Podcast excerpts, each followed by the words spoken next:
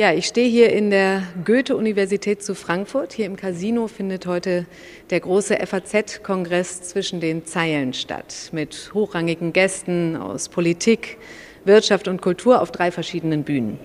Neben mir steht unser FAZ-Herausgeber Berthold Kohler. Hallo, Herr Kohler. Guten Morgen. Herr Kohler, Sie haben heute sicherlich den prominentesten Gast des Tages auf der Bühne, niemand anderen als Olaf Scholz, unseren Bundeskanzler. Ja, wie geht es Ihnen vor dem Gespräch? Sind Sie schon ein bisschen aufgeregt? Na, es hält sich noch in Grenzen. Äh, wir haben ja zum Glück viele ranghohe äh, Gäste aus, aus allen Bereichen des Lebens. Ähm, aber natürlich sind wir alle sehr froh, dass der Bundeskanzler äh, heute zu uns kommt. Ähm, wir können uns ja daran erinnern, dass er am Anfang der Woche ungeplant 30 Stunden Verhandlungen in seinen engen Zeitplan hat äh, schicken, äh, äh, quetschen müssen und deswegen auch einige Termine absagen musste. Ja. Deswegen freuen wir uns aber schon, dass er äh, an, an, der Teilnahme an unserem Kongress hier festhält. Welche Themen äh, wollen Sie denn bei dem Gespräch mit ihm besprechen? Unser Gespräch steht äh, unter dem Titel Zeitenwende, schaffen wir das? Das ist natürlich auch eine Anspielung auf, seine, auf den berühmten Satz seiner Vorgängerin. Ähm, und es gibt ja viele ähm, Themen, wo wir uns fragen müssen, ob wir es, ob wir es schaffen, äh, seit äh, dem Ausbruch des äh, Kriegs in der Ukraine, äh, schaffen wir die Wende bei der Verteidigung, schaffen wir die, die Wende in der Klima- und Energiepolitik, wie kommen wir ähm, mit der Migration zurück, äh, zurecht. Und, aber gerade jetzt natürlich äh, nach diesem ähm, Auftakt der Woche mit dem Koalitionsausschuss muss man ihn natürlich auch fragen, ob es die Koalition schafft, äh, vier Jahre äh, äh, an der Regierung zu bleiben. Mhm. Haben Sie sich denn eine Strategie zurechtgelegt, wie Sie mit der ja, etwas spröden norddeutschen Art des Kanzlers umgehen? Naja, ich werde ich schon versuchen, in, wie man das so macht, mit, mit einer Eingangsfrage etwas anzuwärmen ob mir das gelingt, das müssen wir natürlich erst noch sehen. Oh, da dürfen wir gespannt sein. Dann wünschen wir Ihnen äh, gleich viel Spaß auf der Bühne und Ihnen, lieben, liebe Hörerinnen und Hörer, wünsche ich viel Spaß beim Zuhören hier im FAZ-Podcast für Deutschland. Heute ist Freitag, der 31. März. Ich bin Katrin Jakob und ich freue mich, dass Sie dabei sind.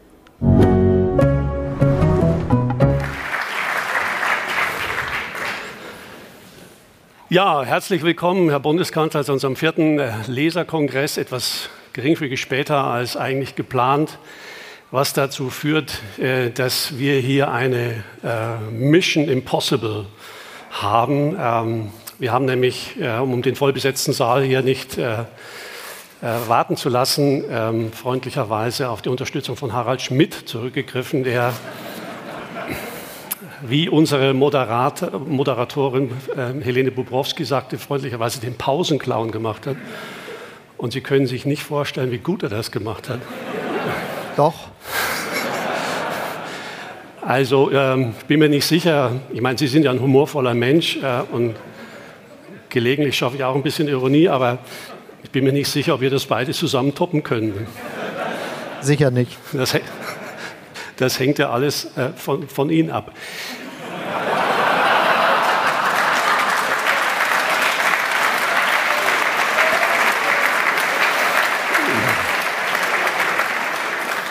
Will jetzt gar nicht, gar nicht anfangen. Also vor vier Jahren war die damalige Frau Bundeskanzlerin da. Äh, die habe ich am Schluss, äh, am Schluss ist mir, glaube ich, gelungen, sie ein bisschen in Verlegenheit zu bringen, weil ich angedeutet habe, dass sie Herausgeberin werden könnte. Das hat sie aber empört zurückgewiesen. Also damit will ich jetzt nicht anfangen. Dann, nein, aber, aber nochmal ganz herzlichen Dank, äh, äh dass Sie äh, in einer Woche zu uns gekommen sind und diesen Termin festgehalten haben, an dem, an dem Sie viele andere Termine äh, haben verschieben müssen. Mal schnell 30 Stunden zusätzlich in einen engen Zeitplan zu quetschen, das ist ja keine äh, Aufgabe, die leicht ist. Ich habe mir aber Mühe gegeben, das fertig zu kriegen, damit wir heute zusammenkommen können. Das, das wollte ich gerade sagen, wenn Sie mir das Kompliment, was ein Kompliment erlauben, Sie schauen ziemlich ausgeschlafen aus. Ist so. Also, also Sie, haben, Sie haben schon ein paar Stunden Schlaf nachholen können. Nee, nachholen nicht. Ich glaube, das ist eine Illusion, aber ich habe schlafen können. Aber sagen Sie trotzdem 30 Stunden Verhandlungen, obwohl doch relativ viel Vorarbeit geleistet worden ist, äh, äh auch von Ihnen persönlich. Ähm, äh, das ist doch nicht die neue Deutschlandgeschwindigkeit, oder?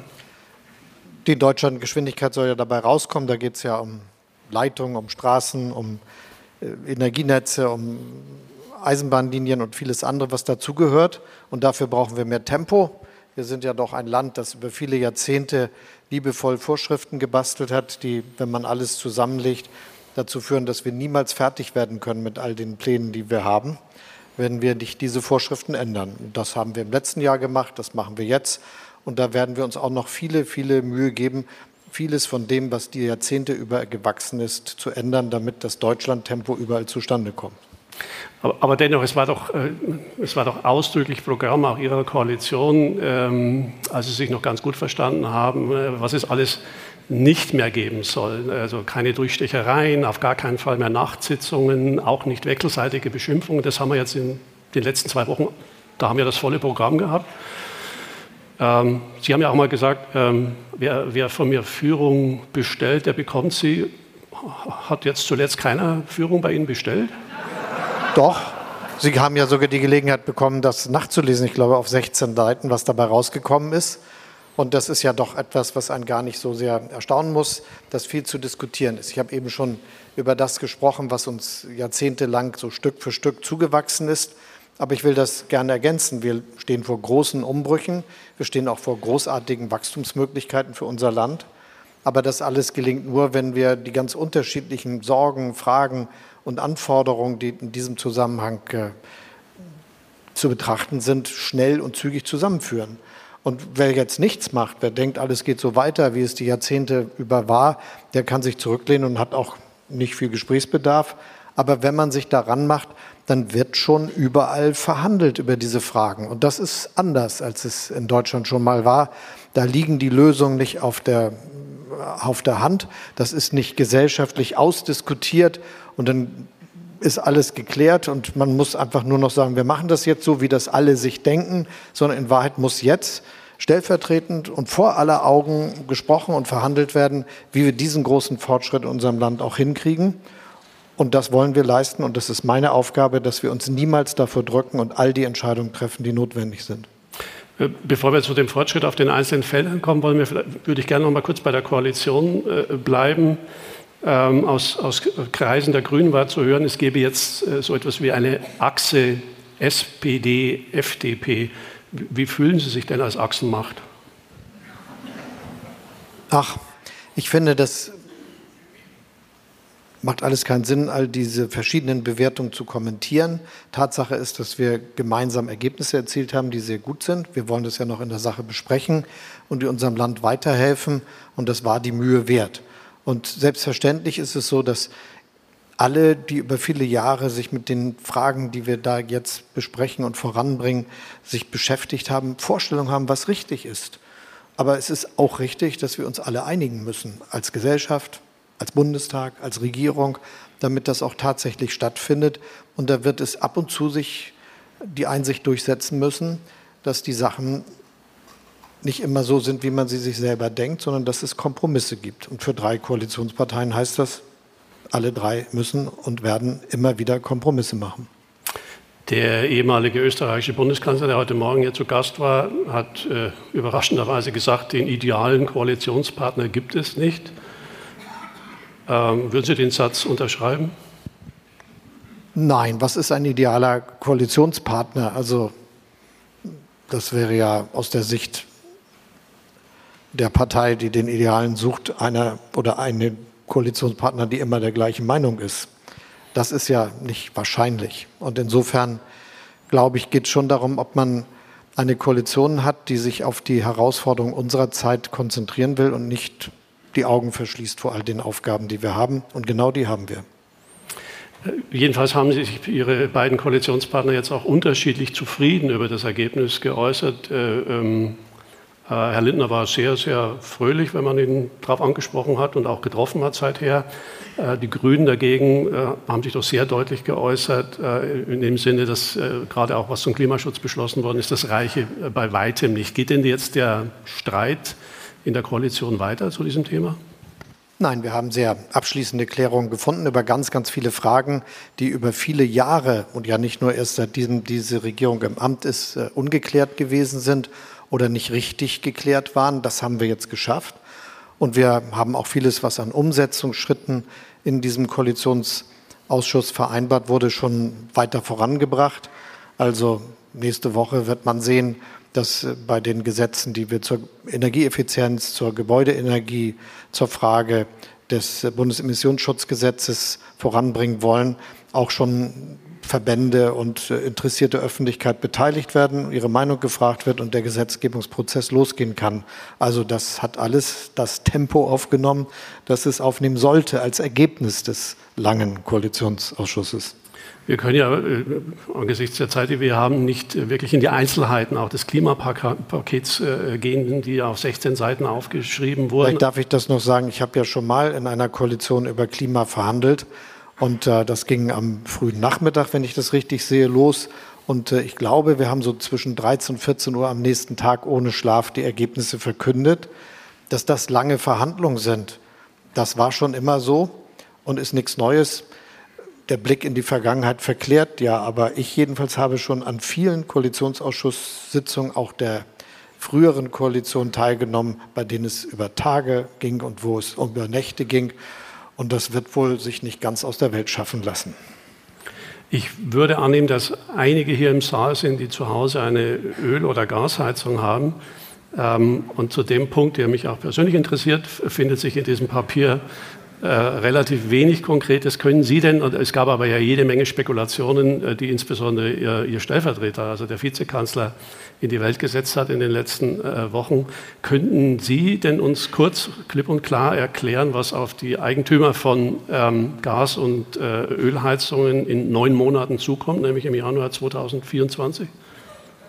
Wir haben ja bestehende Regelungen, was äh, den Austausch betrifft, die wir weiterentwickeln werden, aber das wird alles sehr pragmatisch sein sehr orientiert an den Handlungsmöglichkeiten, die die Bürgerinnen und Bürger haben. Und niemand wird vor eine unlösbare Aufgabe gestellt. Das haben wir uns alle gemeinsam vorgenommen. Und ich habe es ja eben schon gesagt, wir haben weitergearbeitet, auch heute nochmal, sodass nächste Woche ganz konkret Texte da sind, wo wir dann auch nochmal die Meinung von Expertinnen und Experten dazu hören. Ich glaube aber, dass ich, wenn das veröffentlicht ist, ich weiß nicht, wann das der Fall ist, Montag oder Dienstag, die Aufregung schnell legen wird. Also wir nehmen den Kanzler beim Wort.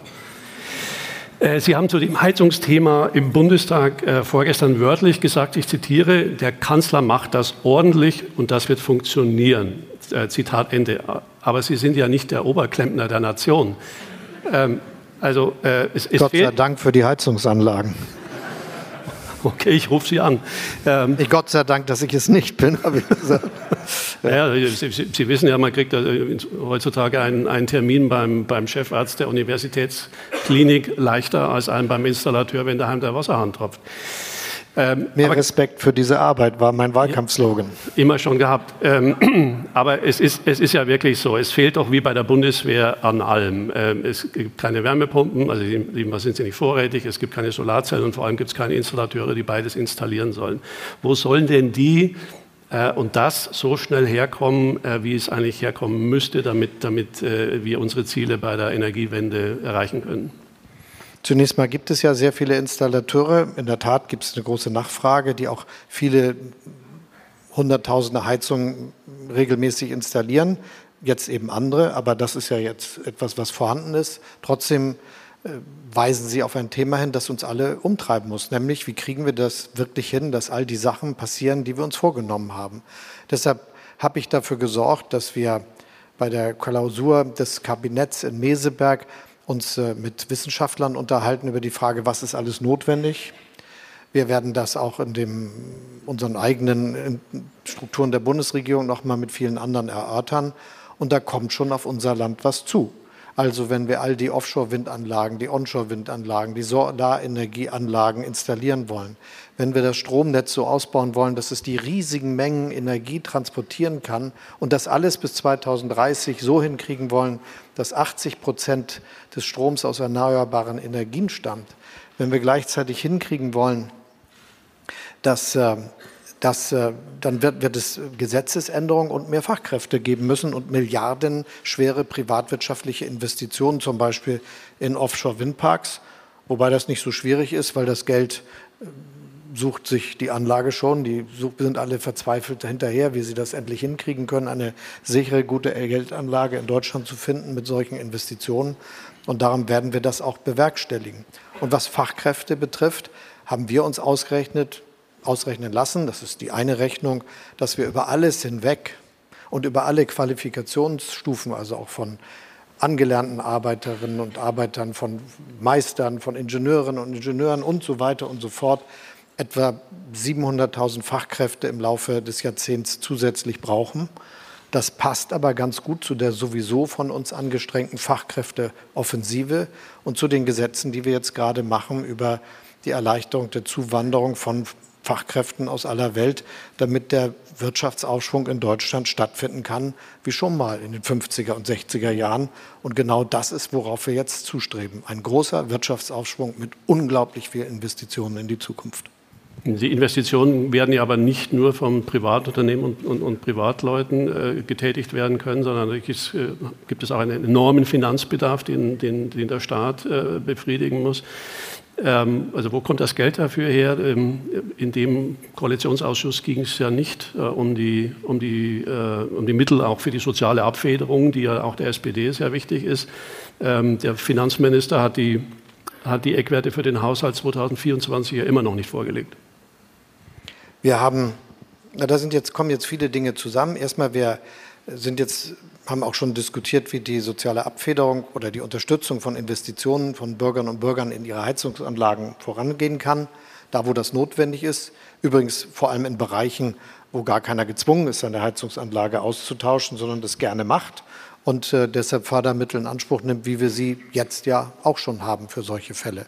Da haben wir jetzt verschiedene Punkte zusammengetragen und werden versuchen, im Laufe der nächsten oder übernächsten Woche auch ein ganz konkretes Förderkonzept, das passt zu dem jetzt gefundenen Gesetzgebungsentwurf, äh, entwickeln.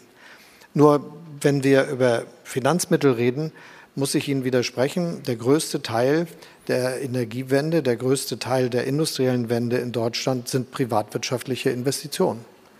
Also unsere Stromerzeugungsanlagen, künftig Windkraft, Land und auf hoher See, Solarenergie, Biomasse, das, was wir brauchen an Wasserstoff-ready Gaskraftwerken, damit wir 24 Stunden am Tag, sieben Tage die Woche immer genügend Strom haben für alles, was wirtschaftlich, industriell und privat erforderlich ist. Das sind alles privatwirtschaftliche Investitionen. Unser Stromnetz ist privatwirtschaftlich, unser digitales Netz ist privatwirtschaftlich, unsere Wärmenetze sind weitgehend privatwirtschaftlich und ich rechne jetzt die kommunalen Unternehmen mal mit Privatwirtschaft ein. Das äh, sind alles große Investitionen, die stattfinden werden. Auch das Wasserstoffnetz, für das wir jetzt den Startschuss geben werden, wird ein im Wesentlichen privatwirtschaftliches sein. Und wenn man sich mal anguckt, was auf den Kapitalmärkten in den letzten Jahren stattgefunden hat, dann ist es doch offensichtlich, dass es in der Welt hunderte Milliarden gibt, die gerne auch in Deutschland investiert werden würden, privatwirtschaftlich, aus Deutschland und aus anderen Ländern, in diese große Transformation, die für unser Land so notwendig ist. Und unsere Aufgabe ist doch jetzt nur, äh, all die Kräfte zu entfesseln, damit wir auch ein bisschen wieder mehr Zuversicht und Zukunfts Optimismus in unserem Land entwickeln und nicht glauben, die beste Zeit lag schon hinter uns. Nein, das ist nicht meine Überzeugung.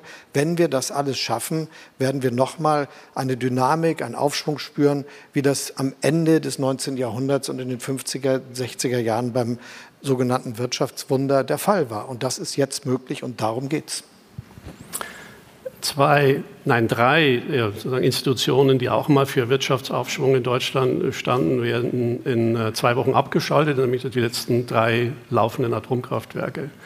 Äh, ich nehme an, daran wird sich nichts mehr ändern.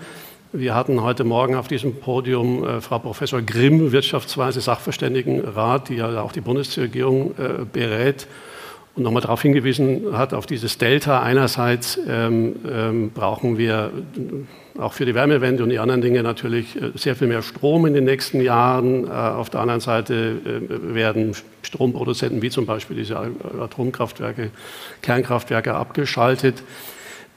Ist es so, dass wenn es um Kernkraft geht in Deutschland, die, die, die deutsche Politik beratungsresistent ist? Nein, es hat äh, eine Entscheidung gegeben Anfang der 2000er Jahre, dass wir Anfang der 20er Jahre aus der Nutzung der Kernenergie aussteigen. Das äh, haben dann einige nicht geglaubt. Deshalb hat die Energiewirtschaft nicht richtig in die Alternativen investiert. Das muss man, glaube ich, sagen, weil viele viel Kraft und Energie darin verwandt haben, dahin verwandt haben, das aufzuhalten. Das hat auch kurz geklappt ähm, in der schwarz-gelben Koalition und dann kam das äh, Reaktorunglück in Fukushima und dann ist auch äh, dort die Entscheidung getroffen, endgültig auszusteigen. Also wir haben zweimal entschieden, dass die Atomkraftwerke abgeschaltet werden müssen. Ministerpräsident Söder hat mit, wenn ich das dunkel erinnere, als Umweltminister von Bayern mit Rücktritt gedroht, wenn die Atomkraftwerke nicht abgeschaltet werden, sofort. Herr Seehofer hat als Ministerpräsident die Bundeskanzlerin unter Druck gesetzt, dass sie das sofort machen muss. Und äh, deshalb ist das eine zweimal und sehr umfassend unterstützte Entscheidung in Deutschland gewesen.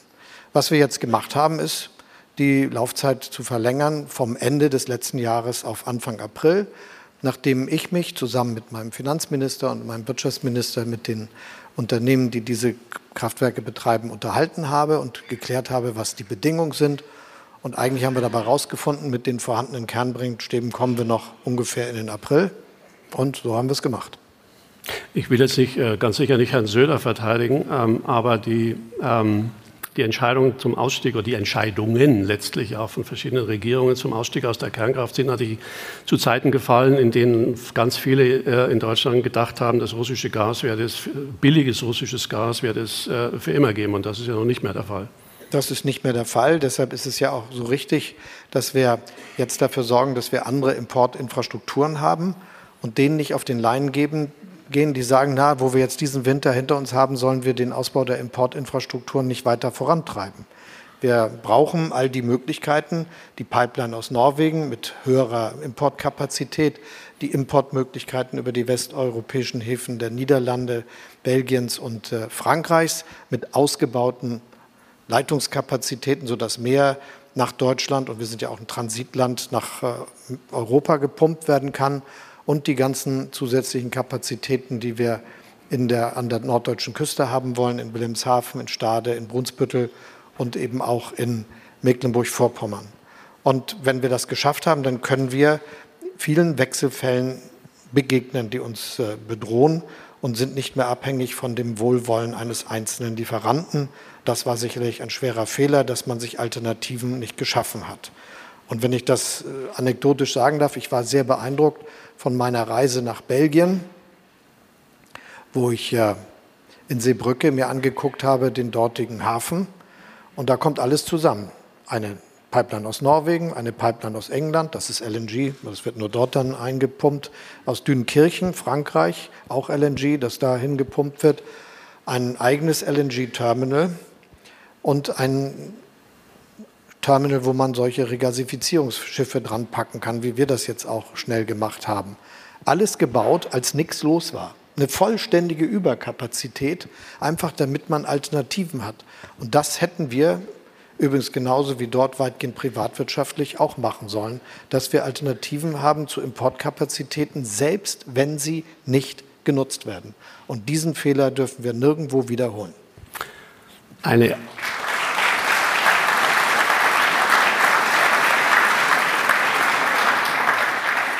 Eine andere, äh, aber nicht weniger, also eine andere riesige, aber nicht weniger drängende Baustelle ist die Bundeswehr. Sie haben für Ihre äh, Zeitenwende-Rede am 27. Äh, Februar letzten Jahres im Bundestag stehenden Beifall bekommen, auch von Opposition, jedenfalls von CDU und CSU. Doch wie jetzt auch die äh, Wehrbeauftragte ähm, Frau Högel, ihre Parteifreundin, festgestellt hat, ist bis Ende letzten Jahres von den 100 Milliarden jedenfalls bei der Truppe, bei der Bundeswehr noch nichts angekommen. Ähm, nehmen wir nur mal das Beispiel Panzerhaubitzen, äh, die äh, Deutschland an die Ukraine äh, geliefert hat. Ähm, da ist Ersatz für, die, für diese äh, Haubitzen ähm, dann bei der Bundeswehr erst knapp ein Jahr nach dieser äh, Lieferung bestellt worden. Warum geht das so langsam?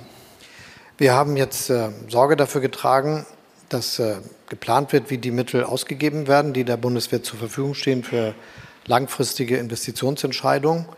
Und das ist ja nun mal so, dass wir jetzt auch spüren, was für Fehlentscheidungen in der Vergangenheit äh, getroffen worden sind, aus Rechnungshofideen, die für sich genommen eine Klugheit hatten, aus äh, so einer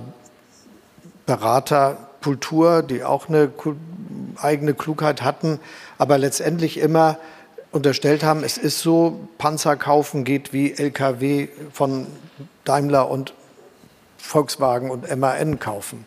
Also man bestellt und kriegt bald geliefert. Und wenn Ersatzteile kaputt sind, gibt es die im Regal und kann man schnell reparieren. Die Wahrheit ist, die Dinger müssen bestellt werden, manchmal auch neu entwickelt werden. Sie müssen die Produktionslinien neu aufbauen, weil die letzte Produktion bei manchen dieser Sachen schon viele Jahre zurückliegt. Und dann ist die nicht aufrechterhalten worden. Welches privatwirtschaftliche Unternehmen hält da so eine Produktionslinie immer schön tipptopp in der Hoffnung, dass in 15 Jahren vielleicht doch nochmal ein Auftrag kommt? Wir haben jetzt zum Beispiel entschieden, dass für den Flakpanzer Gepard, den wir zur Luftverteidigung an die Ukraine geliefert haben, Munition produziert wird, weil es gar keine Munitionsproduktion in relevanter Form mehr gab. Die wird jetzt im Spätsommer zur Verfügung stehen. Die Entscheidung haben wir lange getroffen, aber das dauert so lange, wenn man da keine Produktionslinie mehr hat. Und deshalb müssen wir jetzt bestellen. Das wird dieses Jahr wohl fast vollständig erfolgen, dass wir sagen, das, das, das und das. Dann wird das produziert, die Produktionslinie angeworfen, damit es größere Skaleneffekte gibt werden wir unsere Freunde einladen, dass sie sich an unseren Bestellungen beteiligen in der Nachbarschaft. Das wird für die Wirtschaft gut sein und für uns aber auch. Wir werden auch Dinge ändern müssen, dass wir langjährige Verträge abschließen. Selbst wenn die Haushaltsplanung gar nicht so lang ist, muss man auch Verträge, die noch vielleicht in den 30er Jahren laufen, abschließen. Meine Idealvorstellung ist, wenn man ein paar hundert Panzer hat und die halten 20 Jahre, teilt man durch 20 und kriegt jedes Jahr ein Zwanzigstel und rüstet jedes Jahr 20, ein Zwanzigstel ab. Dann läuft das sauber. Und das gilt auch für Munition und andere Sachen. Und wir werden Anzahlungen machen müssen, damit das hinhaut, sonst wird das auch nichts. wenn man alle diese Dinge kombiniert, dann werden wir eine Verteidigungswirtschaft haben, die auch unseren Sicherheitsinteressen laufend dienen kann. Und wir merken ja, was passieren kann, wenn ein wirklicher Krieg zugange ist. Es wäre ja gut, wir hätten von allem, was wir an Waffen haben und was wir anderen zur Verfügung stellen, eine laufende Produktion, auch was Munition betrifft. Und wenn diese Produktion im Einschichtbetrieb läuft, kann man daraus einen Zweischicht- und Dreischichtbetrieb machen und am Sonnabend und am Sonntag arbeiten, also richtig hochfahren, weil das jetzt notwendig ist. Aber wenn man nicht eine Produktionslinie hat, die im Einschichtbetrieb existiert, muss man erstmal eine aufbauen. Und das ist die Lage, in der wir sind. Und darum geht es nicht von einem Tag auf den anderen und entlarvt eben auch viele Ideologien, die in der Vergangenheit über richtiges Beschaffungswesen in Deutschland gepflegt worden sind. Die müssen alle geändert werden. Haben Sie zu lange an Ihrer Verteidigungsministerin festgehalten? Nein. Also man kann ja sagen, in dem Fall ist Deutschland Geschwindigkeit erreicht worden, weil ich glaube, es gab vorher keine, die nur 13 Monate gedient hat. Ähm, der Vizeadmiral Karg, der Marineinspekteur, hat kürzlich äh, bei uns im Interview in der Zeitung gesagt, ich zitiere, wenn es, ich meine, immerhin der Marineinspekteur, wenn es nicht zu einem Anstieg des regulären Etats kommt, war das Sondervermögen nur eine Palliativmaßnahme. Wir vertrauen darauf, dass die zwei Prozent kommen. Sie sagten in Ihrer schon erwähnten Rede vor einem Jahr, Zitat, wir werden von nun an Jahr für Jahr knapp, äh, nein, wir werden von nun an Jahr für Jahr mehr als zwei Prozent des Bruttosozialprodukts in unsere Verteidigung investieren. Das war also am 27. Februar 2022. In dem Jahr kamen wir auf 1,5 Prozent äh, und 2023, also jetzt in diesem Jahr, sollen es 1,6 Prozent werden. Auch da die Frage, geht das nicht schneller? Na, ich könnte die Antwort, die ich eben gegeben habe, äh, wiederholen. Da sie ausführlich war, erspare ich mir das. Es sind jetzt die Bestellungen zugange und dann wird Stück für Stück geliefert. Und das Sondervermögen schützt uns ja auch vor einer ähm, falschen Entscheidung von Politik unter Druck, die jetzt liefern muss. Dass wir nämlich, damit wir das Geld ausgeben, irgendwas kaufen, was man sofort kriegen kann, obwohl wir die langfristigen Investitionen auf den Weg bringen müssen. Und das ist jetzt möglich, dass wir die langfristigen Entscheidungen treffen. Aber selbst wenn wir alles äh, entschieden haben, welche Hubschrauber, welche Kampfflugzeuge, was mit den Drohnen passiert, wie wir den Sky Shield zur Verteidigung unseres Luftraums aufbauen, wie das ist mit welchen Panzern, in welcher Menge, wie die Munition sein soll. Wenn das alles passiert ist, wird nicht alles am nächsten Tag geliefert werden können, sondern teilweise werden die Produktionen dann angeschmissen und kommen dann Stück für Stück zustande. Aber dann dürfen wir, und deshalb ist die Hoffnung des äh, Herrn da ja auch völlig korrekt, dann dürfen wir nicht wieder aufhören. Das steht ja auch bei dem, im Errichtungsgesetz zum Sondervermögen drin, dass wir jetzt uns an diesen zwei Prozent im Schnitt der Jahre orientieren. Und ich möchte auch, dass die Bundeswehr davon ausgeht, dass die 2-Prozent-Ziel der NATO Grundlage ist für die Investitionsentscheidung, die sie treffen kann und auch für die Ausgaben, die sie jetzt planen kann, wenn sie an das Jahr 28 und 34 und 38 denkt. Und das werde ich auch sicherstellen, dass wir einen Weg finden, das zu machen. Haushaltsjahre sind ja immer Jahr zu Jahr. Und eigentlich kann man so langfristige Verbindlichkeit mit der Art, wie wir heute über Haushalte denken, gar nicht eingehen. Aber man muss einen Weg haben. Und deshalb habe ich dem Verteidigungsminister auch gesagt, orientiert euch bei euren Planungen daran, dass ihr diese zwei Prozent immer zur Verfügung haben werdet. Geht nicht davon aus, dass das in Frage gestellt wird. Dann könnt ihr auch jetzt den Pfad einschlagen und dann sind wir irgendwann bei den zwei Prozent und werden das dann auch über Jahrzehnte durchhalten. Sie haben erklärt, dass Deutschland auch unter Ihrer Führung Führungsmacht in Europa sein wolle und könne. Ähm, könnten wir, ähm, und zwar politisch wie auch militärisch, äh, an die Stelle Amerikas treten, wenn sich beispielsweise ein republikanischer äh, Präsident weniger stark für die Ukraine interessieren und engagieren würde oder sich gar, wie es bei Trump ja auch gesehen wurde, sich von äh, Europa und der europäischen Sicherheit abwenden würde? Wir sind ein Land mit heute 84 Millionen Einwohnern. Wahrscheinlich haben wir irgendwann im Laufe dieses Jahrhunderts 90 Millionen, anders als die Statistiker uns falsch vorhergesagt haben. Sind ja jetzt alle der Meinung, das könnte so kommen, wegen unserer Wirtschaftskraft, wegen unserer Attraktivität, wegen unserer gesellschaftlichen Offenheit. Darum hatten sich übrigens in der Vergangenheit auch immer alle verrechnet, weil sie die Freizügigkeit der Europäischen Union nicht als Kalkülfaktor bedacht hatten, sondern immer nur die Linien der Vergangenheit nach vorne gerechnet haben. Und äh, wir werden das große Land mit der großen Bevölkerung mitten im Zentrum der Europäischen Union sein. Aber wir sind, um es mit Helmut Schmidt zu sagen, trotzdem eine Mittelmacht. Also die USA geben für Verteidigung 800 Milliarden Dollar aus. Ich glaube, die Staaten der Europäischen Union sind irgendwo zwischen 300 und 400 Milliarden, habe ich jetzt nicht genau im Kopf, aber etwa in der Größenordnung. Da kann man sich vorstellen, selbst wenn wir dann alle zwei Prozent haben und es dadurch noch mal substanziell mehr wird, an die Größenordnung kommen wir als EU wahrscheinlich nicht ran. Trotzdem ist das viel und rechnerisch sogar mehr, als was Russland für seine Verteidigung oder seine Verteidigung kann man ja nicht sagen, seine Angriffsideen ausgibt. Und äh, deshalb ist das natürlich etwas, was uns auch eigene Sicherheit schaffen kann. Aber ich bin Transatlantiker und ich möchte alles dafür tun, dass die gute Zusammenarbeit zwischen Europa und den USA, zwischen Deutschland und den USA erhalten bleibt. Und ich bin sehr froh, dass wir mit Joe Biden einen richtigen Transatlantiker als Präsidenten der USA haben. Das hat die Beziehung zwischen uns allen wesentlich verbessert und wir werden unseren Beitrag für gute Beziehungen leisten.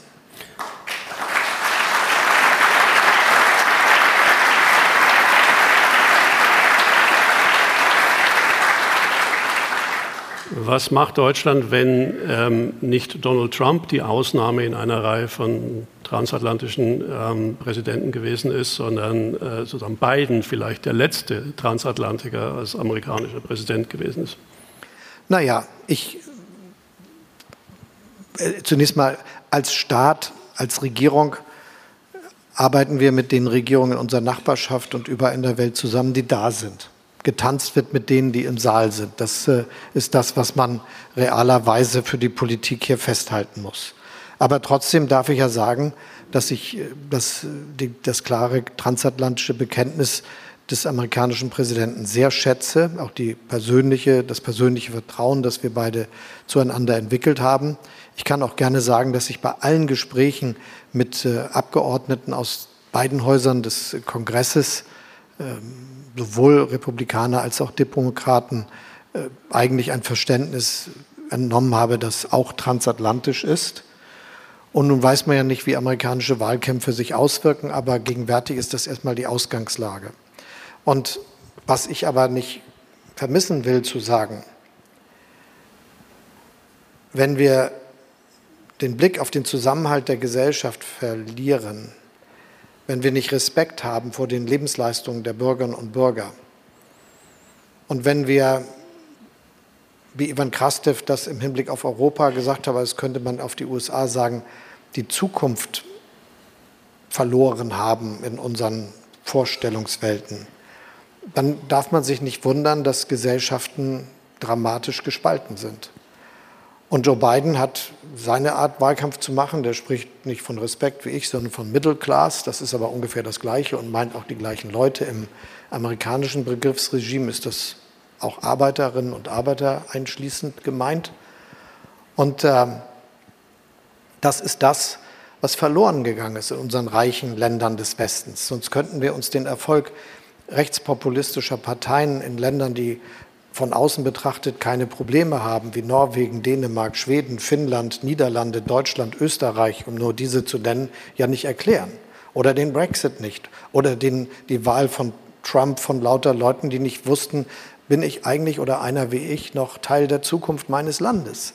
Und das darf nie vergessen werden in all den politischen Auseinandersetzungen, die stattfinden, dass man, wenn man das aus dem Blick verliert und wenn ein Teil der Bürgerinnen und Bürger denkt, es geht ja nicht um mich, dass es ganz schön schief gehen kann.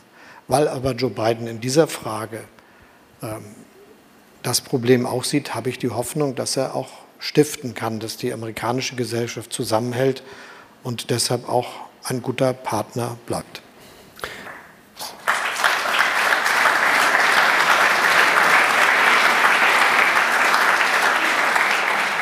Bei der Formulierung der Kriegsziele des Westens im Blick auf den äh, Krieg in der Ukraine sind Sie äh, etwas äh, vorsichtiger, zurückhaltender als andere Politiker. Sie sprechen immer davon, dass Russland diesen Krieg nicht gewinnen dürfe und die Ukraine ihn nicht verlieren dürfe. Andere sind, wie gesagt, da etwas deutlicher im Sinne von Russland, also die Ukraine muss ihn gewinnen, muss siegen.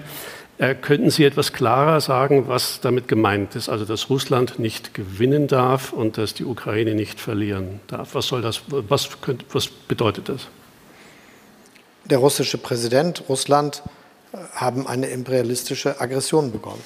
Sie wollen sich einfach einen Teil ihres Nachbarlandes oder sogar das ganze Land an, einverleiben. Und es sind sehr identitäre Vorstellungen, die das begleiten, wo dann lange rumgeschwurbelt wird, um am Ende zu sagen, eigentlich ist der äh, Belarusse und der Ukrainer auch Russe. Und äh, daraus werden dann territoriale Besitzansprüche abgeleitet. Oder es wird in irgendwelchen Geschichtsbüchern geblättert, wo Grenzen mal waren und was das dann bedeutet. Abgesehen davon, dass das auch sehr fragwürdige Konstruktionen und aus Ableitungen aus der Geschichte sind, wo kämen wir eigentlich hin, wenn das die Sicherheitsordnung in Europa weiter bestimmen würde? Wenn wieder wie im 17., 18., 19. Jahrhundert irgendwelche historischen Ansprüche Anlass sind für Kriege.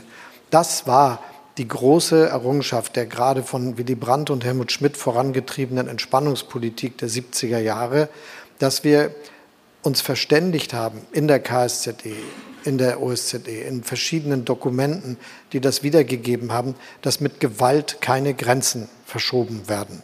Und Deutschland hat das auch mit großer Klarheit für sich gesagt, dass wir unsere Grenzen so akzeptieren, wie sie sind. Und das darf man auch von allen anderen erwarten, weil ansonsten ist der Friede gefährdet. Ich habe deshalb die Vorstellung, dass wir verhindern, dass es einen Diktatfrieden gibt, dass einfach der Krieg eingefroren wird, wo er dann steht und äh, dann praktisch, wenn auch nicht offiziell anerkannt von weiten Teilen der Welt, ein Teil des ukrainischen Territoriums richtig imperialistisch einverleibt worden ist. Das heißt, die Ukraine darf nicht verlieren, das darf nicht passieren, es darf keinen russischen Diktatfrieden geben und das heißt natürlich auch, dass es unvermeidbar so ist, dass Russland Truppen zurückziehen muss.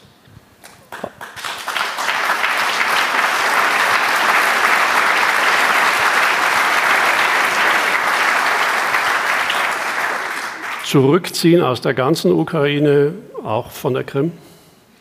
Wir werden nicht für die Ukraine verhandeln. Wir werden an der Seite der Ukraine unsere Unterstützung zur Verfügung stellen. Und deshalb bin ich nicht erfreut über die ganzen Ratschläge, die einige geben, was denn hinnehmbar ist und was nicht. Da sollten wir uns sehr zurückhalten und sollten vielmehr die Aussage tätigen, die jetzt erforderlich ist. Wir werden alles dafür tun, dass wir unsere Unterstützung so lange aufrechterhalten können, wie das notwendig ist. Und das kann ja sein, dass das ein Krieg ist, der dann eben zwei, drei oder vier Jahre dauert. Und das wird dann uns alle noch gemeinsam sehr herausfordern. Aber das ist, glaube ich, das Beste, was wir tun können zugunsten der Ukraine, statt ihr Ratschläge zu geben, was noch akzeptabel ist und was nicht. Der, der Krieg.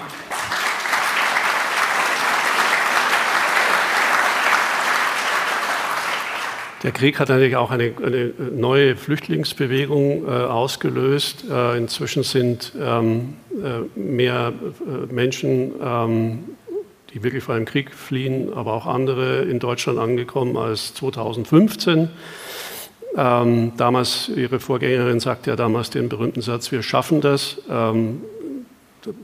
Kann, konnte man Zweifel haben, dass das wirklich geschafft worden ist. Jetzt ist es jedenfalls so, dass die, die, die, die Leute, die äh, hier wirklich in der ersten Linie stehen, bei dem Versuch, die Leute aufzunehmen, also die Flüchtlinge aufzunehmen und auch, auch äh, zu integrieren, äh, die schon sehr an ihre Grenzen gekommen sind. Ich glaube, Sie wollen im Mai auch nochmal mit den, mit den Vertretern der Kommunen ähm, sprechen. Aber ähm, schaffen wir es diesmal auch äh, nicht nur die Aufnahme, sondern auch die Integration? Zunächst mal bin ich sehr dankbar für die unglaubliche Hilfsbereitschaft vieler Bürgerinnen und Bürger. Ein großer Teil der Ukrainerinnen und Ukrainer, die hierzulande leben, oft ja ältere Frauen mit Kindern, ein paar Männer im Erwachsenenalter, aber die meisten sind ja in der Ukraine und verteidigen ihr Land, dass das so gelungen ist mit so viel Unterstützung, dass äh, viele Bürgerinnen und Bürger Ukrainerinnen und Ukrainer bei sich zu Hause aufgenommen haben, dass es so viele soziale Organisationen gibt, so viel ehrenamtliches Engagement, die das, das möglich gemacht hat. Als Staat alleine wäre das für uns, glaube ich, kaum schaffbar gewesen. Aber mit dieser großen Unterstützung gelingt das ja bis heute. Und trotzdem darf man die Augen nicht verschließen vor den Herausforderungen, die damit verbunden sind. Deshalb haben wir ja nicht nur gesagt, haben wir die, äh, als Bund einen großen Teil der Kosten übernommen, die in dieser Hinsicht anfallen und werden das auch weiter tun und äh, leisten alle Unterstützung. Um das mal zu sagen, wir haben letztes Jahr 3,5 Milliarden Euro gezahlt an die Länder, um auch was weiterzugeben an die Gemeinden. Die einen Länder haben es gemacht, die anderen nicht. Aber das ist ein interessanter Atlas in Deutschland, wer viel an die Gemeinden gegeben hat und wer nicht. Das ist nicht ganz kongruent mit denjenigen, die jetzt was für die Gemeinden fordern. Sie haben viel für sich einbehalten, aber andere waren auch wirklich so und haben viel weitergegeben. Und äh, wir haben auch für dieses Jahr wieder 2,75 Milliarden vorgesehen. Wir haben entschieden, dass wir die ganzen Kosten für die ukrainischen Flüchtlinge, dadurch, dass die alle sofort über die Sonderklausel der EU als äh, Flüchtlinge anerkannt sind, übernehmen und ihnen sie Ansprüche auf das Bürgergeld haben. Was übrigens damit verbunden ist, dass wir den großen Teil der Unterbringungskosten tragen, bis zu 75 Prozent. Was damit verbunden ist, dass wir die Lebensunterhaltskosten tragen. Was damit verbunden ist, dass wir Weiterbildung und Qualifizierungsmaßnahmen über die Bundesagentur für Arbeit organisieren, damit möglichst viele davon schnell eine Möglichkeit haben der Jobintegration. Das hat auch schon geklappt und soll auch weitergehen, wenn ich die Zahl der Kurse betrachte, die da gegenwärtig belegt worden sind. Wir haben Liegenschaften des Bundes bereitgestellt. Ich glaube, viele 10.000 Plätze und auch weitere angeboten, die gerne benutzt werden können. Wir erheben dafür keine Miete und haben auch einen großen Teil der Errichtungskosten übernommen. Wir haben im Übrigen die Möglichkeiten für Asylbewerber, da geht es dann im Kern nicht um die ukrainischen Flüchtlinge, die mit ihrem Anliegen gescheitert sind, sie abzuschieben, vereinfacht mit Gesetzen, die eine Beschleunigung des äh, Verfahrens vorgesehen haben, auch des Asylverfahrens. Das ist auch eine Leistung dieser Regierung. Und wir haben die eigentliche Lösung für die Frage der Asyl, der Fluchtmigration zum Programm der Regierung gemacht und werden das jetzt ganz neu und zentral umsetzen. Denn das ist ja eine der Erfahrungen, die wir in aller Welt machen. Ob da nun so ein Trump auftritt oder Viktor Orban und sonstige andere und sagen, hässliche Worte über Flüchtlinge. Raus aus dem eigenen Land kriegen die die im Wesentlichen auch nicht, wenn die Länder, aus denen die kommen, die nicht zurücknehmen. Das ist egal, wie die Regierungen sind auf der Welt. Jetzt gibt es markige Auftritte von markigen Politikern, die markige Ankündigungen machen und alle als Bettvorleger enden in dieser Frage. Und die einzige realistische Chance, das hinzukriegen, ist, dass wir mit Ländern Migrationspartnerschaften vereinbaren, wo viele herkommen und auch mit Transitländern. Und das wollen wir machen. Das führt nämlich dazu, dass wir, und das gelingt uns jetzt auch, weil wir gerade was zu bieten haben, also gerade als Deutschland. Wir brauchen, damit wir unsere Renten bezahlen können, damit unsere Wirtschaft wächst, damit wir unsere ökonomische Bedeutung erhalten, bis Anfang der 30er Jahre etwa sieben Millionen Fachkräfte unterschiedlicher Qualifikationen für den deutschen Arbeitsmarkt. Das machen wir jetzt mit unserem Fachkräfteeinwanderungsgesetz und den Reformen leichter möglich und werden es auch schaffen aus der EU, aber auch aus Ländern außerhalb der EU. Und äh, wenn wir das aber machen, dann kann ich zu einem Land gehen und sagen, eigentlich brauche ich aus deinem Land ganz viele gute Leute. Und ich würde mit dir gerne einen Deal machen, dass davon so und so viel kommen können. Wenn du mir gegen, gegenüber versprichst, dass alle, die ich zurückschicke, ohne dass ihr das in Frage stellt, von euch als Staatsbürger anerkannt und auch in ein Land aufgenommen werden. Mit Indien haben wir es gemacht, läuft super. Und wir wollen es mit weiteren Ländern machen. Und wenn das dann überall läuft, dann haben wir auch eine Message, die sich in die Welt verbreitet, die zwei Botschaften beinhaltet. Erstens, es gibt für die vielen, die sich für das gute Land Deutschland, ihr Land der Hoffnung interessieren, eine reguläre Perspektive. Wenn man hier gebraucht wird, muss man ehrlicherweise sagen, eine Zuwanderung nach Deutschland zustande zu kriegen. Und zweitens, jeder Weg auf irreguläre Weise nach Deutschland zu kommen, wenn man gar keinen Asylanspruch hat, keinen Fluchtgrund hat, der hierzulande anerkannt wird, ist überflüssig, vergeblich, viel zu teuer und viel zu gefährlich im Hinblick auf die Tatsache, dass ja wir wegen der Vereinbarung mit den Herkunftsländern die Betreffenden wieder zurückschicken können. Das wird nicht für jedes Land gelten, aber für so ziemlich alle. Und deshalb ist es ein großer Gamechanger in der Migrationspolitik. Und das, was brauchen wir dann noch? Taten statt Worte. Also genügend Verwaltungsrichterinnen und Verwaltungsrichtern in den Asylkammern. Da freue ich mich auf die aktive Politik der Länder. Genügend Abschiebehaftplätze in den Ländern. Ich bin begeistert über entsprechende Entscheidungen, die getroffen werden und dass es dort niemals einen Kapazitätsmangel gibt. Wir brauchen endlich nach 2014, 15 die Digitalisierung der Ausländerbehörden. Ich frage mich, wo leben wir eigentlich, dass alle jetzt diskutieren? Wie war das 2014 und 15? Und jetzt sind wir fast zehn Jahre später und hören, so genau ermessen können wir das nicht, vielleicht ist ein Viertel der Ausländerbehörden in Deutschland digitalisiert. Das kann doch nicht wahr sein. Und ich habe neulich jemanden gefragt, der auch so sagte, was wir alles tun sollen, gesagt, ist deine Ausländerbehörde digitalisiert? Es war ein Landrat, ein Prominenter, ich sage nicht wer. Und äh, teildigitalisiert. Habe ich gesagt, vielleicht weniger Presseerklärung, mehr die Arbeit machen. Und das finde ich ist schon etwas, was man sich vorstellen kann. Warum können wir elektronische Akten mit dem, es gibt sogar R-Ausländer heißt das Prinzip, nicht einfach von Ausländerbehörde zu Ausländerbehörde verschicken? Mir hat die mit mir freundschaftlich verbundene Verantwortlichen der Hamburger Ausländerbehörde gesagt, sie kriegen Ausländer, die aus anderen Gegenden Deutschlands kommen,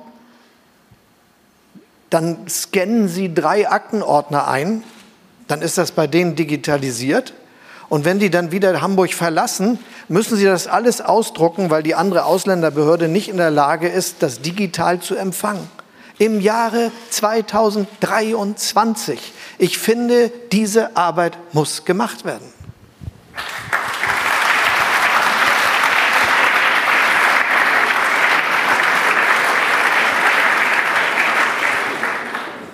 Ja, Herr Bundeskanzler, ge gelegentlich merkt man ja doch, dass Ihnen äh, Ihr Amt Spaß macht. Ja, Das ist übrigens wirklich der Fall. Trotz der Probleme. Dennoch will ich zum Schluss, bevor wir an den Saal übergeben, ähm, äh, noch mal eine Frage stellen. Äh, angesichts dieser vielen Krisen, Herausforderungen, Probleme, wir haben ja ein paar davon äh, tangiert, äh, haben Sie sich vielleicht irgendwann mal in einer schlaflosen Nacht dann doch bei dem äh, Gedanken ertappt, ähm, wie schön Ihr Leben sein könnte, wenn die CDU, CSU bei der Bundestagswahl zwei Prozentpunkte mehr geholt hätte? Nee. Nicht eine Sekunde, um ehrlich zu sein. Und ich will das ja auch gerne wiederholen und mit der jetzigen Regierung weitermachen. Ich, ich habe es ja nicht anders erwartet, aber äh, Sie haben aber jetzt auch noch nicht Herrn, Herrn Söder äh, dafür gedankt, dass er äh, an Ihrer Stelle im Wahlkampf äh, sich an Herrn Laschet abgearbeitet hat. Nein, das habe ich nicht. Aber ich hatte schon die Vorstellung, dass es mir auch egal sein muss und kann, wer da nur antritt, weil ich glaube, dass das, was äh, wir und was ich vorzuschlagen hatte, eine gute Chance hatte, wenn es darauf ankommt, nämlich tatsächlich die Wahl ist, genügend Unterstützung zu bekommen. Das, finde ich, ist eine, äh, eine Einstellung, die einem Kanzler würdig ist. Ja. Vielen Dank. So, äh, Sie haben sich ja bereit erklärt, freundlicherweise hier Fragen zu beantworten.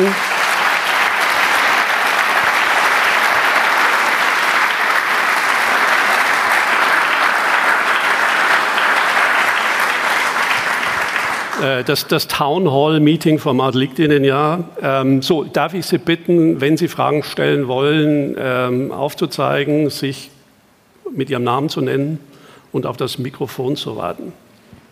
Bitte schön. Ich sehe da einen Herrn. Mein Name ist Oliver Südow. Herr Bundeskanzler, ich habe eine Frage. So ganz übergreifend. Sie haben davon gesprochen, dass wir Fachkräfte aus anderen Ländern anwerben wollen. Migration, in welcher Form auch immer.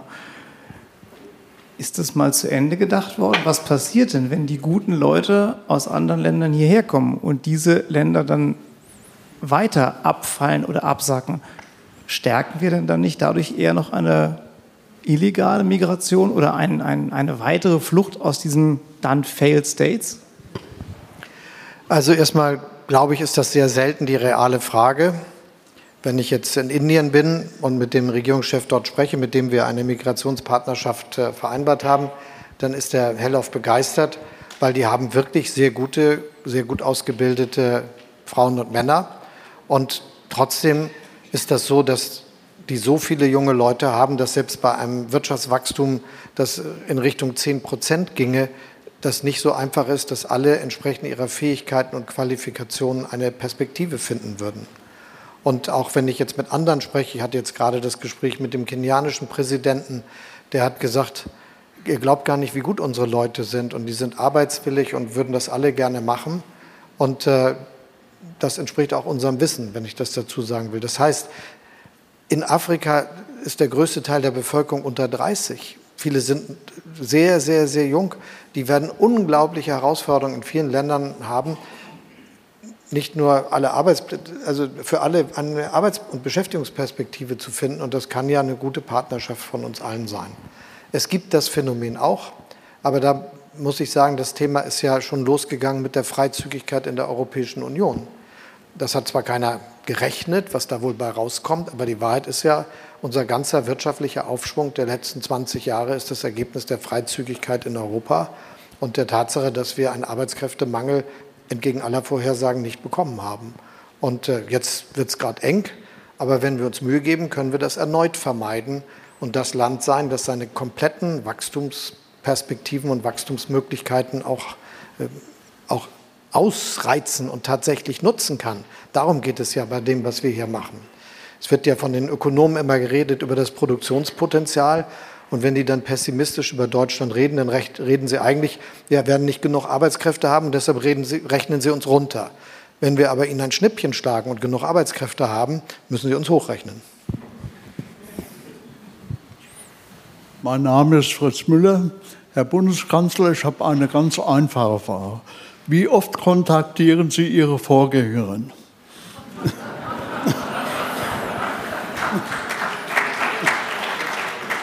Ich rede mit meiner Vorgängerin und wir treffen uns auch gelegentlich.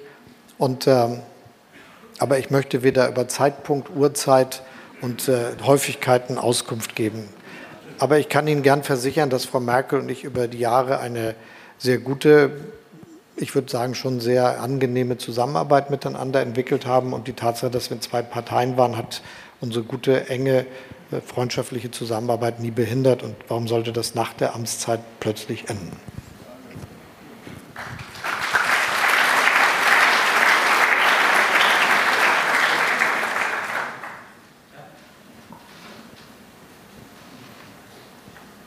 Andreas Spiller, hallo. Herr Bundeskanzler, ich bin selbst Installateur und Heizungsbauer, ähm, Meister und. Guter Mann. Heute nicht, nicht mehr aktiv, sondern im Jurastudium mittlerweile. Ah, schlecht. Aber, ähm, ah, schlecht.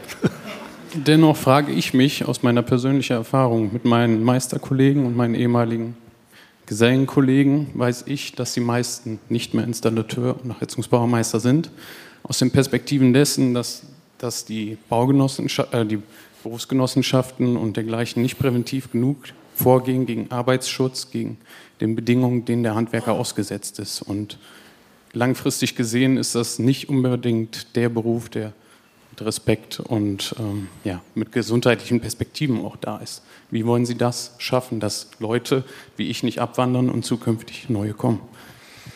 Na, jetzt sollte ich Ihnen erstmal erzählen, wie das mit meinem Jurastudium so war. Aber egal.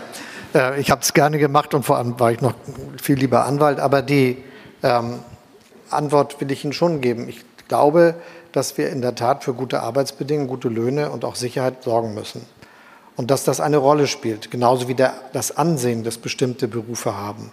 Das ist ja schon so, dass das eine Schwierigkeit ausmacht, dass gegenwärtig nicht alles gleichwertig betrachtet wird. Und das hat dann Konsequenzen, für die wir einen hohen Preis bezahlen, weil vielleicht junge Frauen und Männer, für die der, der Weg ins Handwerk eine große Sache wäre, sich deshalb dagegen entscheiden, weil in ihrem Freundeskreis macht das keiner oder man kennt auch niemanden oder was weiß ich, obwohl das eine tolle Sache wäre, die zu ganz vielen gut passen würde. Und wenn man jetzt guckt, und wir haben auch, auch eine Form des Sprechens entwickelt, mit der ich sehr hadere. Ich habe mich ja als Sozialdemokrat, seitdem ich mit 17 da Mitglied geworden war, immer eingesetzt dafür, dass das Bildungssystem durchlässig ist dass man unabhängig vom Elternhaus jede Möglichkeit hat, die besten Ausbildungswege einzuschlagen. Aber so wie manchmal geredet wird mit dem Wort Aufstieg durch Bildung, klingt das dann für viele auch so, als ob sie was falsch machen, wenn sie sich dafür entscheiden, Handwerker oder Handwerkerin zu werden. Und das halte ich für einen Fehler. Wir müssen also als demokratische Gesellschaft, die Respekt gegenüber jeder Mann und jeder Frau hat, auch die unterschiedlichen Lebensentscheidungen, beruflichen Wege, die zufällig kommen, die gewollt kommen, es ist eben so gelaufen, wie auch immer, die müssen wir res also respektieren und auch als gleichrangig anerkennen, neben den Arbeitsbedingungen, über die Sie sprechen. Und in der Tat, da gibt es was zu verbessern und dem fühle ich mich auch sehr verpflichtet. Schon deshalb, weil das biografisch bei mir dabei ist, denn als ich Anwalt war, war ich dann irgendwann Fachanwalt für Arbeitsrecht.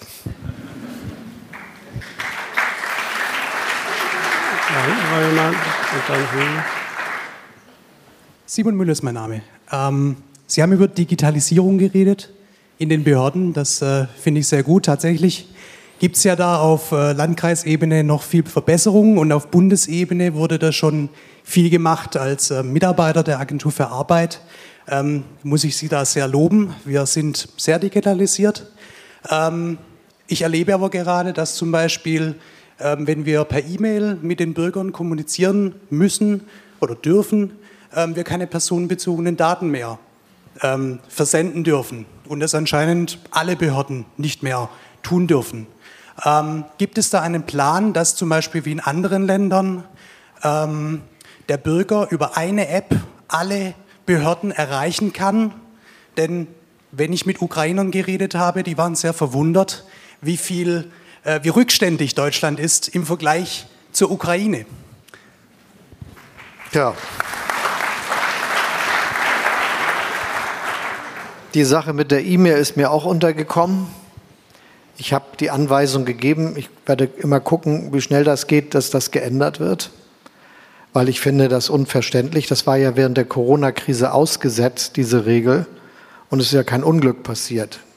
Aber statt dass es dann einfach weiter bleibt wie während der Corona-Zeit, ist es jetzt wieder rückgängig gemacht worden. Als ich das gehört habe, bin ich aus allen Wolken gefallen. Also das kann ich gar nicht anders sagen. Und deshalb möchte ich, dass das so geändert wird, dass ein schneller, zügiger Kontakt mit den Bürgerinnen und Bürgern möglich ist. Und das Zweite ist, wir werden das mit der Digitalisierung vorantreiben müssen und müssen dabei auch ungewöhnliche Wege gehen im Verhältnis zu dem, was wir bisher gemacht haben. Das ist mühselig, weil wir ein föderaler Staat sind mit 11.000 äh, und etwas Gemeinden, mit 400 und etwas Landkreisen und kreisfreien Städten mit 16 Ländern, vielen Bundesministerien, lauter Bundesober- und Unterbehörden und alle machen ihr eigenes Ding. Das ist natürlich anders als anderswo, wo dann einer festsetzt, wie es sein soll. Und mein persönliches Gefühl ist, wir brauchen da jetzt mehr Fortschritt. Eine Stelle, bei der wir das unbedingt machen wollen, ist die Frage der Digitalisierung im Gesundheitswesen.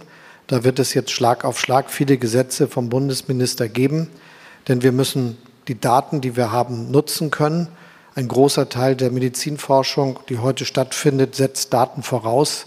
Und dass jetzt deutsche, deutsche hochleistungsfähige Medizingerätehersteller, wie mir einer neulich gesagt hat, mit den Gesundheitsdaten der Krankenhäuser von Mexico City ihre Geräte trainieren, weil sie die Deutschen nicht benutzen dürfen.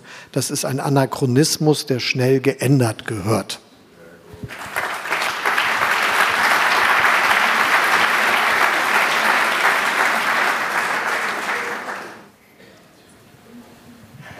Dr. Prima, Herr Scholz, Sie haben gesagt, die Ukraine darf nicht verlieren. Sie haben aber Monate gezögert, um denen die Hilfe zu geben, eigentlich die Kampfkraft zu haben, die sie brauchen. Womit, haben, womit argumentieren Sie das? Sie sind heute in der schwierigen Lage, weil wir nicht geliefert haben, sondern weil Sie bedacht die Dinge wie Sie sagen, abgewogen gehandhabt haben. Ja, und ich werde es auch weiter so machen, weil ich glaube, dass das der einzige Weg ist, wie wir in dieser schwierigen Situation agieren können. Wir sollten keine Alleingänge machen. Wir sollten alles abstimmen mit unseren besten Freunden und Verbündeten, insbesondere mit den USA. Und da wir ja zu denen zählen, die die wirksamsten Waffen geliefert haben, anders als manche, die viel tönen und nicht so wirksame Waffen geliefert haben. Es ist so, dass wir natürlich guten Grund haben, das auch jeweils abzustimmen. Als wir mehrfach Raketenwerfer geliefert haben, habe ich das zusammen mit Großbritannien und den USA gemacht. Und das war denen auch ganz recht, dass sie da nicht alleine sind, wenn ich das mal so vermuten darf. Und das kann ich auch für viele andere Entscheidungen sagen, einschließlich der letzten, die Lieferung von Kampfpanzern betreffend das war mir schon wichtig, dass wir da nicht alleine marschieren. Und ich bin sehr froh, dass die USA und wir da gemeinsam uns zu entschlossen haben, jeweils jeder für sich. Aber das ist trotzdem gut gewesen. Denn nachdem ich das gesagt hatte, hat sich herausgestellt, dass manche, von denen man hier jeden Tag lesen und in jedem Fernsehsender und Radiosender was hören konnte und anschauen konnte, dann hinterher praktisch gar nichts gemacht haben oder ziemlich wenig. Insofern heißt das auch, dass wir unserer Rolle nur dann gerecht werden, wenn wir eben in dieser Weise agieren. Und das bleibt und wird die große Herausforderung bleiben, die Ukraine maximal zu unterstützen und gleichzeitig alles dafür zu tun, dass eine Eskalation des Krieges zu einem Krieg zwischen Russland und der NATO vermieden wird. Und diese Aufgabe kann man im keinem Lehrbuch beantwortet finden kann man nicht irgendeinem Computer zur Lösung geben. Auch ChatGPT hilft da nicht weiter. Das muss man wirklich selber machen in enger Absprache mit all den anderen, die genauso wissen, wie gefährlich die Situation ist und dass wir sehr klug entscheiden müssen.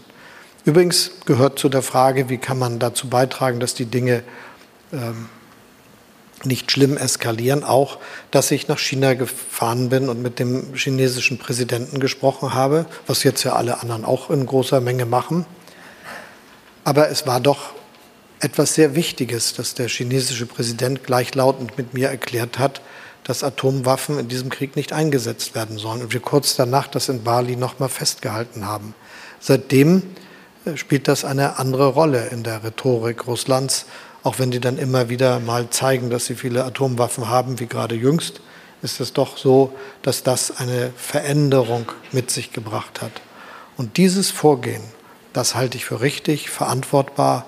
Und ich glaube, die Bürgerinnen und Bürger dieses Landes haben einen Anspruch, dass wir das so machen.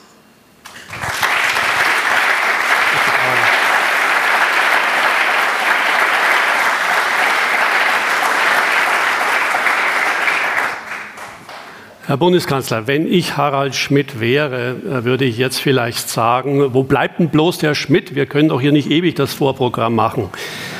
Da ich aber nicht Harald Schmidt bin, äh, kann ich Ihnen nur danken, dass Sie uns, äh, dass Sie A, überhaupt hier waren in einer so hektischen Woche, dass Sie uns so lange, auch weit über die geplante Zeit hinaus, zur Verfügung standen und Fragen ja aus allen Lebensbereichen beantwortet haben äh, und sich auch nicht scheuten, unmittelbar nach Schmidt auf die Bühne zu gehen.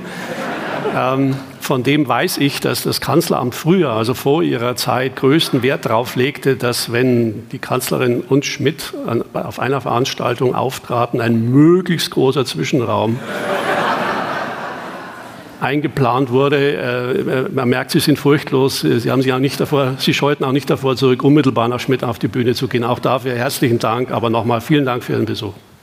Schönen Abend.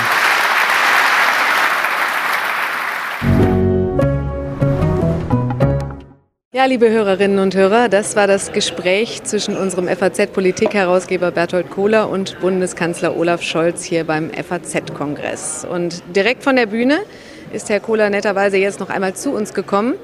Herr Kohler, ein ganz kurzes Resümee von Ihnen. Was war denn für Sie das Wichtigste oder das Überraschendste im Gespräch mit Olaf Scholz?